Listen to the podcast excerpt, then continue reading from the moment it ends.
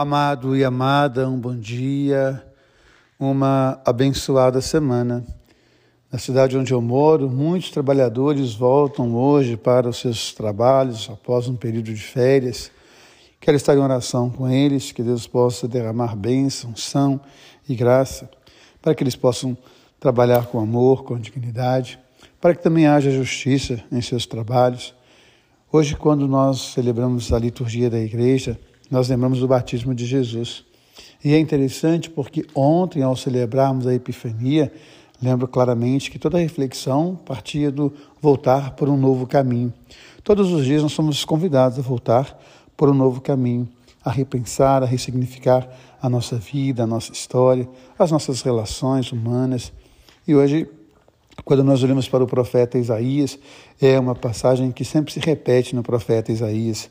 Eu te tomei pela mão, eu te chamei para a justiça, eu te convidei para ser luz, para que você possa abrir os olhos dos cegos, para que você possa abrir os ouvidos dos surdos, para que você possa libertar aquele que é oprimido, para que você possa quebrar todas as cadeias. Então é muito interessante a gente pensar na nossa vida e na nossa história como uma pessoa, como um ser humano que é chamado por Deus. O nosso batismo nos convida a descerrar os olhos dos cegos, nos convida a proclamar a justiça, nos convida a caminhar esse novo caminho na presença do Senhor, tornando o Senhor presente na vida das pessoas.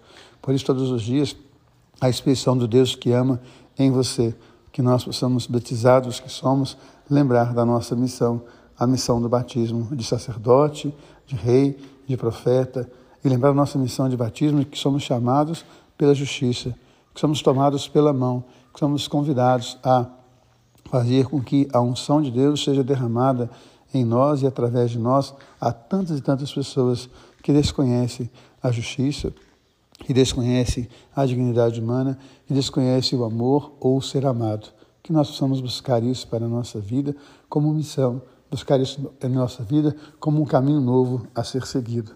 Guarde sempre que Deus ama você, Deus ama em você. Amém.